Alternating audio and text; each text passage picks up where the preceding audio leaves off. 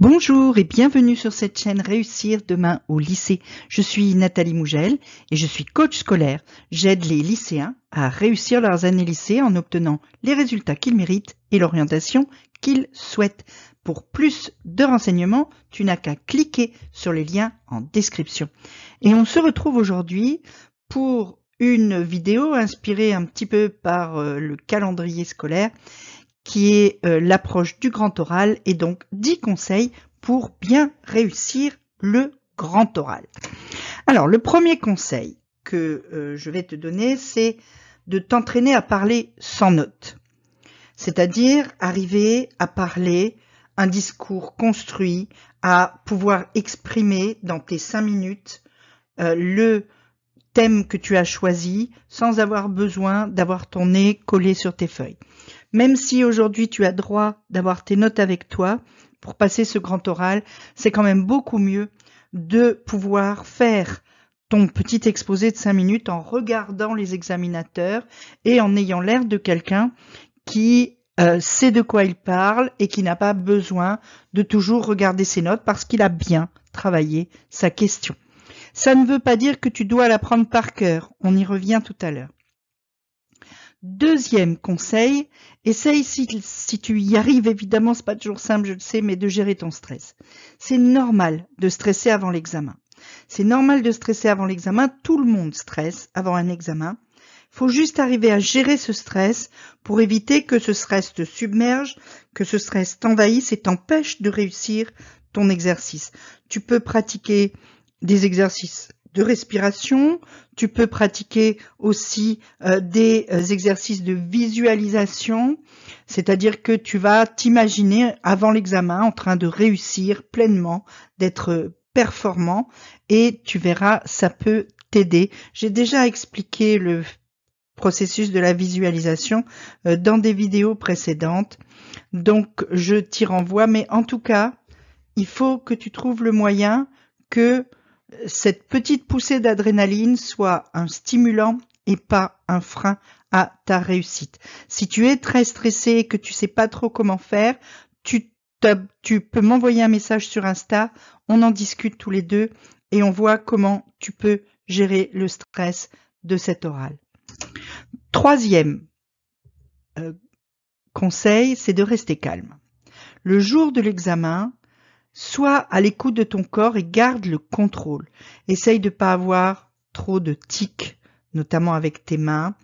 Essaye de euh, maîtriser euh, ta respiration, ta température, euh, les plaques qui peuvent te monter sur le haut du, du torse, etc. On voit souvent aux oraux des élèves qui commencent à rougir et que ça monte jusqu'au cou et ils rougissent et ils rougissent, ça leur fait des plaques, tout simplement parce qu'ils n'arrivent pas à se contrôler. Là aussi, il y a des tas de méthodes qui peuvent t'aider à contrôler, à garder le calme, notamment, encore une fois, des exercices de respiration, de la méditation, etc. Quatrième conseil, pense à la visualisation. C'est ce dont je te parlais tout à l'heure. Hein. Tu fermes les yeux et t'imagines ce qui va se passer le jour J. Tu te vois en train de réussir.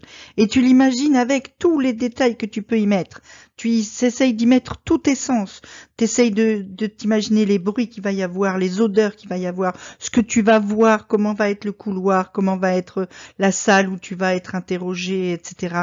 Tu t'imagines en train d'arriver au lycée confiant. Voilà, tu visualises, tu te fais le film de ton oral à l'avance et tu t'arranges pour que l'histoire finisse bien. Cinquième conseil, écris et apprends par cœur la première et la dernière phrase de ta présentation. J'en ai déjà parlé dans la vidéo euh, performée à l'oral. C'est super important, notamment pour ta confiance en toi, de bien démarrer, de bien finir ton petit exposé de cinq minutes et euh, c'est aussi très bien pour donner une bonne impression euh, aux examinateurs afin de te trouver dans une bonne position au moment où les questions vont commencer. Mais tu n'apprends par cœur que ces deux-là. Pour le reste, tu n'apprends pas une présentation par cœur. Parce que là tu mets tout en euh, tu, fous tout en l'air parce que les gens vont se dire ah ouais bah il a appris un truc par cœur. En fait il a pas vraiment euh, travaillé sa question. Il la connaît pas vraiment. Et tu t'exposes à des questions un petit peu euh, compliquées après. Donc la première et la dernière pour te mettre en condition, mais entre les deux, c'est ton discours en regardant les gens et sans réciter quelque chose. Très important. Du coup, sixième conseil, il faut que tu travailles tes transitions à l'avance pour avoir un discours vraiment construit.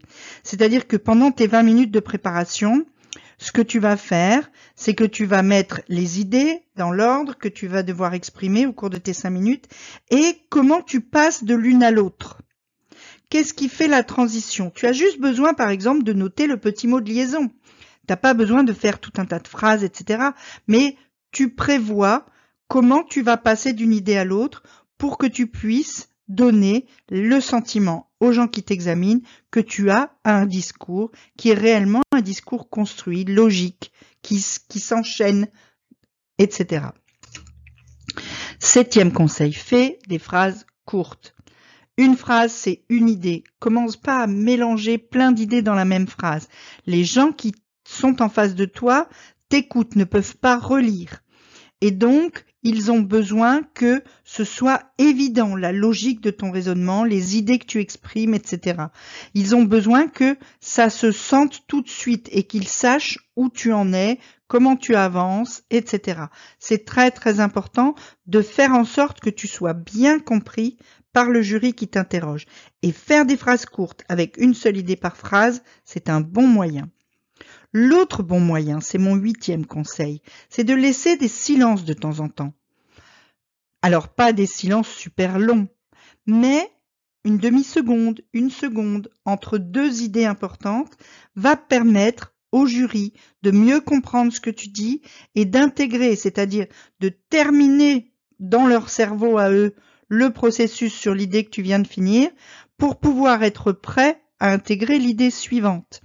Donc, ne parle pas trop vite. De toute façon, c'est mieux pour toi et pour ton stress de ne pas parler trop vite parce que ça accélère ta respiration, etc.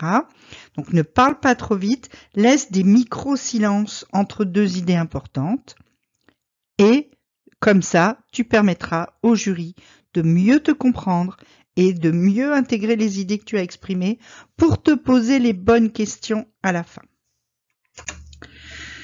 Neuvième conseil, écoute bien les questions qu'on te pose dans la deuxième partie et tu as le temps de réfléchir avant de répondre. Alors tu peux pas réfléchir cinq minutes, évidemment, mais tu peux prendre 10 secondes, 15 secondes pour réfléchir à la réponse que tu vas faire. Tu n'es pas obligé de répondre du tac au tac. Pour aussi te donner le temps de réfléchir à la réponse que tu vas faire, tu peux utiliser pour ta première phrase de réponse les éléments de la question qui t'ont été posés. Quand on te dit pourquoi tel phénomène se trouve-t-il plus présent à tel endroit, ben tu commences par dire, après avoir posé un petit peu, eh bien ce phénomène est plus présent à certains endroits parce que, et donc tu as rajouté tout ce temps-là pour pouvoir réfléchir à la réponse que tu vas faire à la question. Et puis le deuxième conseil que je vais te donner, c'est d'accepter qu'à une question ou à une autre, tu sois dans une situation où tu dois dire je ne sais pas. C'est mieux de dire je ne sais pas que de dire une grosse bêtise. Parce que si tu dis une grosse bêtise, on va se dire que, ah, en fait, il sait pas, et la dernière fois quand il a bien répondu, c'était au pif. Donc, si tu ne sais pas, si vraiment tu ne sais pas quoi répondre à une question, ne cherche pas n'importe quoi à dire, dis je ne sais pas. Ça n'est pas si grave que ça, surtout si ça n'arrive qu'une fois ou limite deux fois. Évidemment, si tu dis je sais pas à toutes les questions qu'on te pose, ça va pas faire bon effet, c'est évident. Mais si une fois tu dis ben là je ne sais pas. Ou bien si tu penses que tu ne sais pas parce que tu as mal compris la question, à ce moment-là tu dis je m'excuse, mais je pense que j'ai mal compris la question. Est-ce que vous pouvez reformuler? En faisant cela, tu d'abord c'est ta faute à toi, c'est toi qui as mal compris, c'est pas le prof qui a mal formulé. C'est plus facile à accepter pour lui.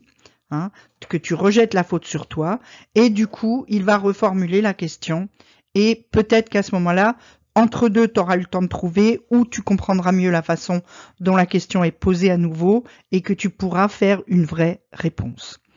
Donc voilà, c'était mes petits conseils pour le grand oral. Alors tu prends ce que tu veux là-dedans. Évidemment, ce ne sont ni des ordres, ni des injonctions. Hein. C'est pour t'aider. Donc, ce qui peut t'aider, tu le prends. Ce que tu penses ne peut pas t'aider, tu laisses. Et d'autres seront intéressés par ça.